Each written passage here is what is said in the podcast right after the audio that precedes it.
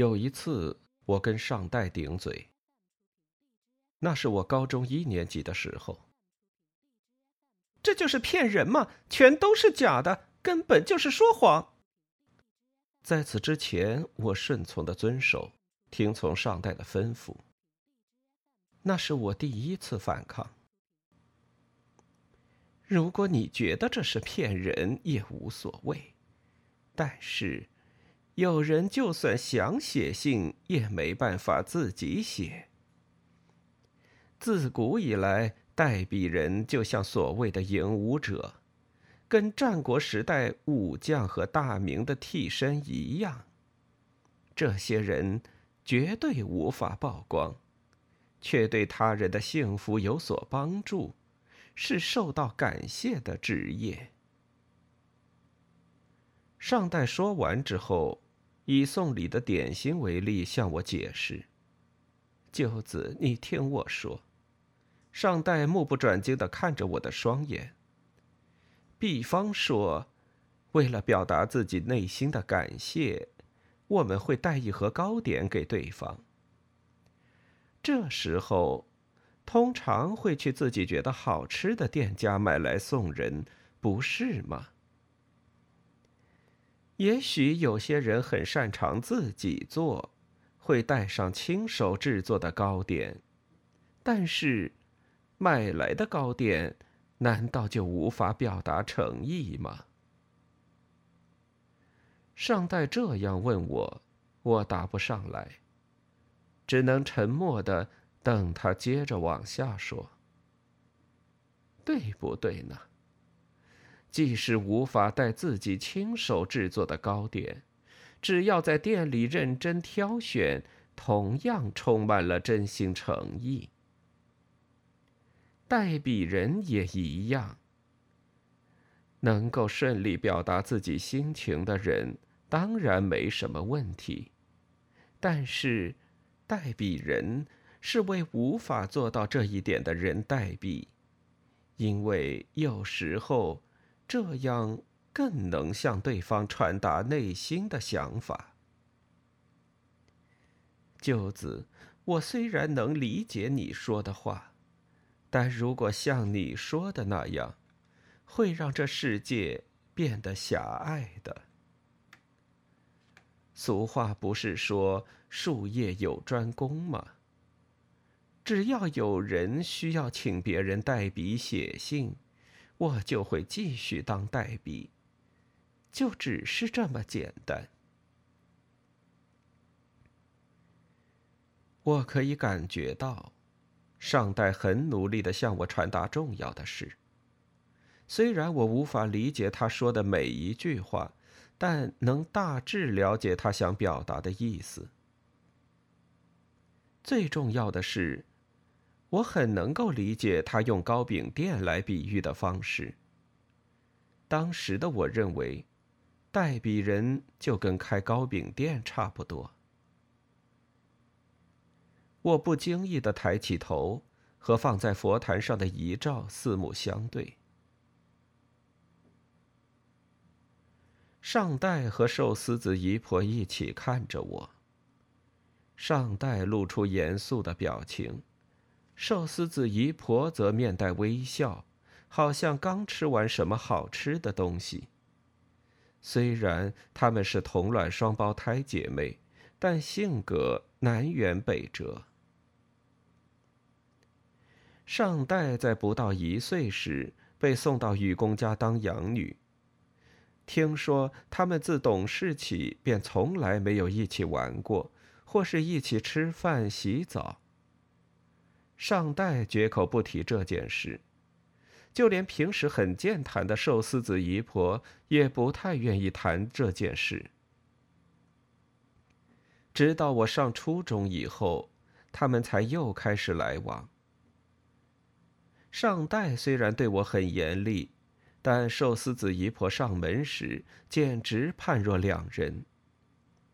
每次只要寿司子姨婆来家里，就可以吃到寿司和比萨，所以我举双手欢迎寿司子姨婆来玩。寿司子姨婆住在家里的时候，晚上不必练书法这件事也令人高兴。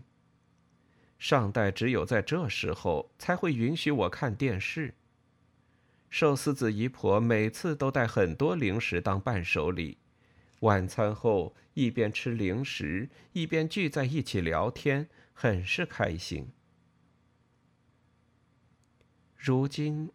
她们两姐妹一起埋葬在上代为自己准备的永久供养墓中，即使没有后代祭拜，庙方也会永久的祭祀管理。先一步离开人世的上代，在墓里迎接了寿司子姨婆。他们在生前约好，虽然曾经一起生活在母胎里。但出生后分隔两地，共同生活的时间很少，所以希望死后能够葬在一起。波波，芭芭拉夫人叫我来了，素面还没吃呢，我马上就去。即使不特地打电话，只要稍微拉高嗓门就可以对话，实在太方便了。我急急忙忙从冰箱里拿出桃子。几天前，我在附近的蔬果店买了桃子，打算和芭芭拉夫人一起吃。我在镰仓没有什么好朋友，芭芭拉夫人是我唯一的朋友。桃子刚好成熟了，散发出淡淡的甜蜜香气。其实，我有一段羞于见人的过去。虽然每个人都有一两件不愿回想的往事，但我的那件真的非同小可。虽然过去也不时顶嘴，但高中二年级的夏天，我开始真正的反抗起上代。这是迟到的叛逆期。在此之前，从拿筷子到说话，乃至举手投足。上代都对我严加管教，我也努力的响应他的要求，但是某天开始，我终于忍无可忍。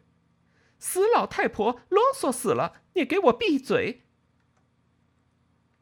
以前努力压抑在内心的咒骂，竟然脱口就说了出来。我也被自己的举动吓到了，但话既出口，就无法再收回。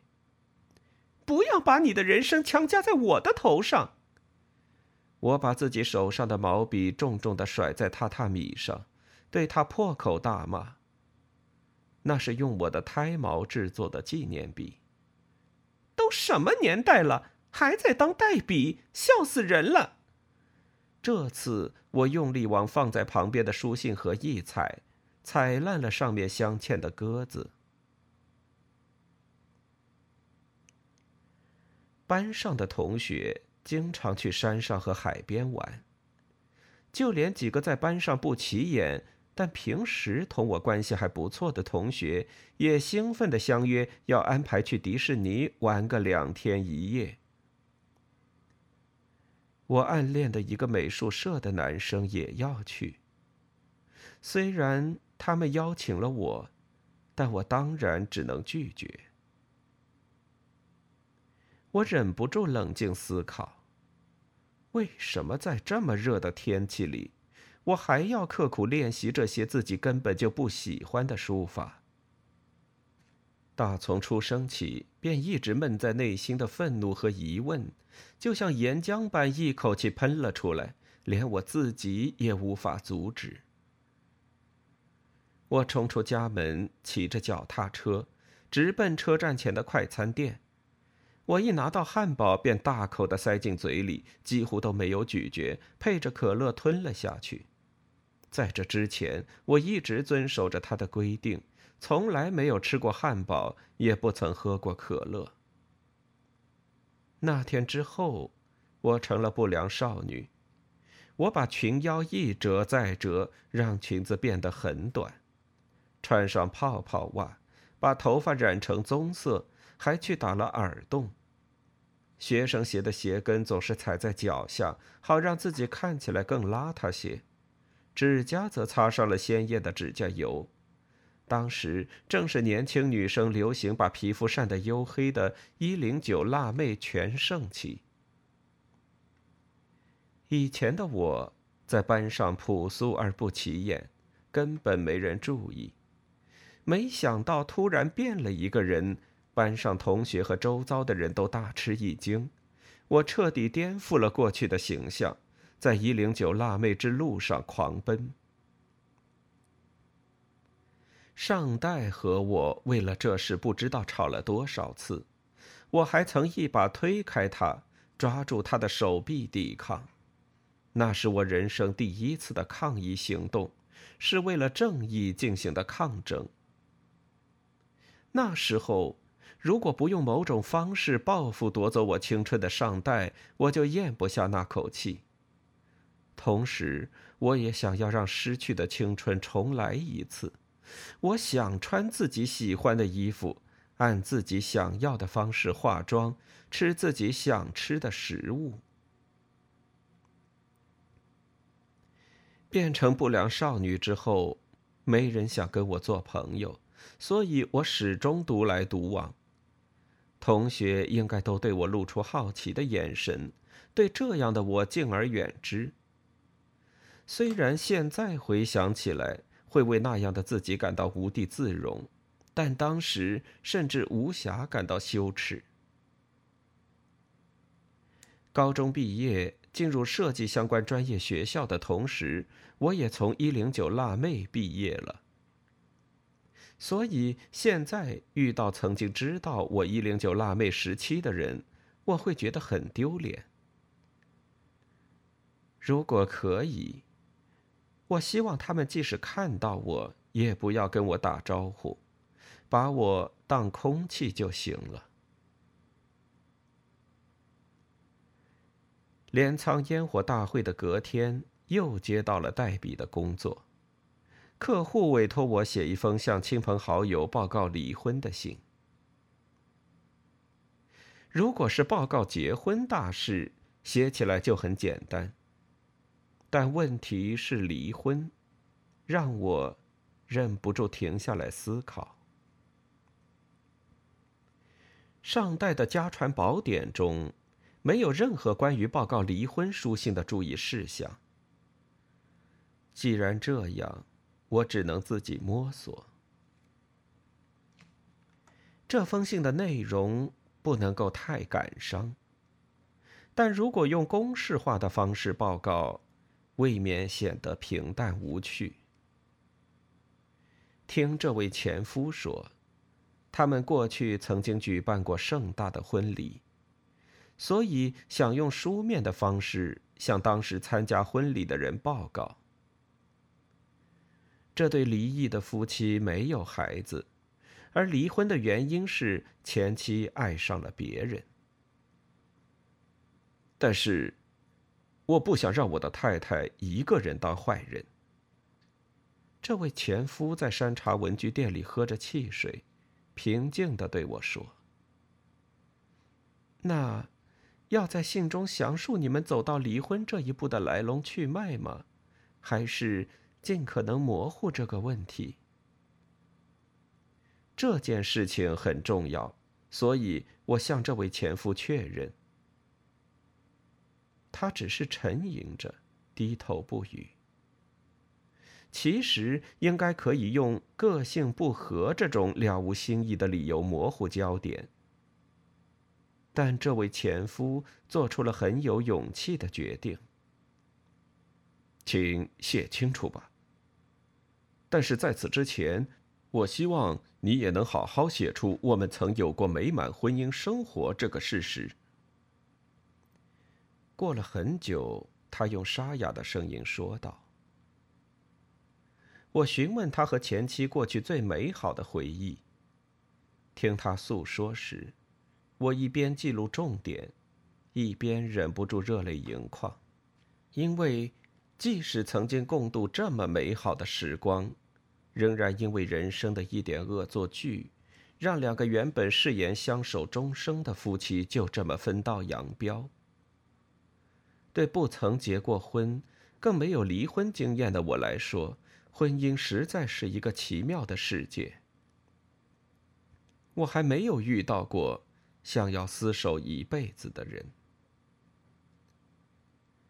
最后，他露出坚定的眼神看着我说：“俗话常说，只要结局完美，过去的种种都算好。我希望这封信能够达到这样的效果。”但我内心百感交集，无法好好写这封信，所以就拜托你了。原本可以用电子邮件简单完成这件事，但这位前夫决定用写信的方式通知亲朋好友离婚一事。我猜他必定是一位忠实耿直的人。这位前夫三十九岁。前妻四十二岁，在他们结婚第十五年离婚的。我首先用计算机草拟这封信的内容。如果是简单的书信，直接提笔而写，可以增加临场感；但是像这种信，必须字斟句酌，反复琢磨、推敲文章的内容。上代虽然不用计算机，但也会在稿纸上先写草稿。重要的是，必须向曾经温暖守护这对夫妻的亲朋好友表达感谢之心，并让亲朋好友了解，大家的这份心意绝对没有白费。另外，也真心诚意的为两人无法携手到老，向大家表达歉意。同时，希望这些亲朋好友能继续支持这两人各自迈向不同的人生。除了信的内容，我也打算慎选信纸、信封和书写工具。如果是写给私人的正式书信，基本上都是用毛笔写在卷纸上，并采用直书方式书写。但这次和喜帖一样，要同时寄给超过一百位亲朋好友。虽然可以用毛笔完成后，再用影印的方式大量复制，但考虑到收信人的感受，会觉得寄送影印的信缺乏诚意，也太不尊重对方。书信除了正确向对方传达自己的想法。避免对方收信时心生不快，也同样重要。犹豫再三，我决定这次不用手写，而是采用签字印刷。因为这封信将以他们两人联名的方式寄出，所以采用签字印刷或许更能如实传达他们共同的心声。只要挑选感觉比较柔和的字体，即使是签字，也能够表达内心的微妙之处。在注重整体礼节的同时，我希望内容能更充满真情和温馨。我和这位前夫讨论了多次，终于完成了内文。以和新欢在冲绳离岛展开新生活的前妻，自始至终都不曾在山茶文具店现身。但既然是以他们双方的名义寄这封信，必须请他确认内容才行。于是以前夫为窗口，汇总了两个人的意见。接着，我委托印刷厂进行印刷。那位前夫说。即使多花点钱，也希望这封信能让人感受到诚意，留下深刻印象，所以决定用活版细心的印刷文字，传达两个人的心意。但如果过度讲究，反而会让人觉得他们对离婚这事乐在其中，所以必须小心的拿捏分寸。活版印刷是自古以来的印刷技术，必须逐一剪字排版后进行印刷。目前以平板印刷为主流，但以前的书都是用活版印制的，签字会在纸张表面留下轻微的凹凸，可以传达手工制作的温度。所以我左思右想，决定采用这种方式印刷。直到最后一刻，我仍然很犹豫，到底该采用横书还是直书。最后仍决定采用横书，因为直书必须写开头应酬语、正文、结尾敬词、署名和日期以及补述等等，就会变成一封很制式的信。但采用横书的话，就可以适度加以省略。能够充分表达向亲友报告离婚一事的重点。现在和以往不一样，大家并不排斥横式书写的信。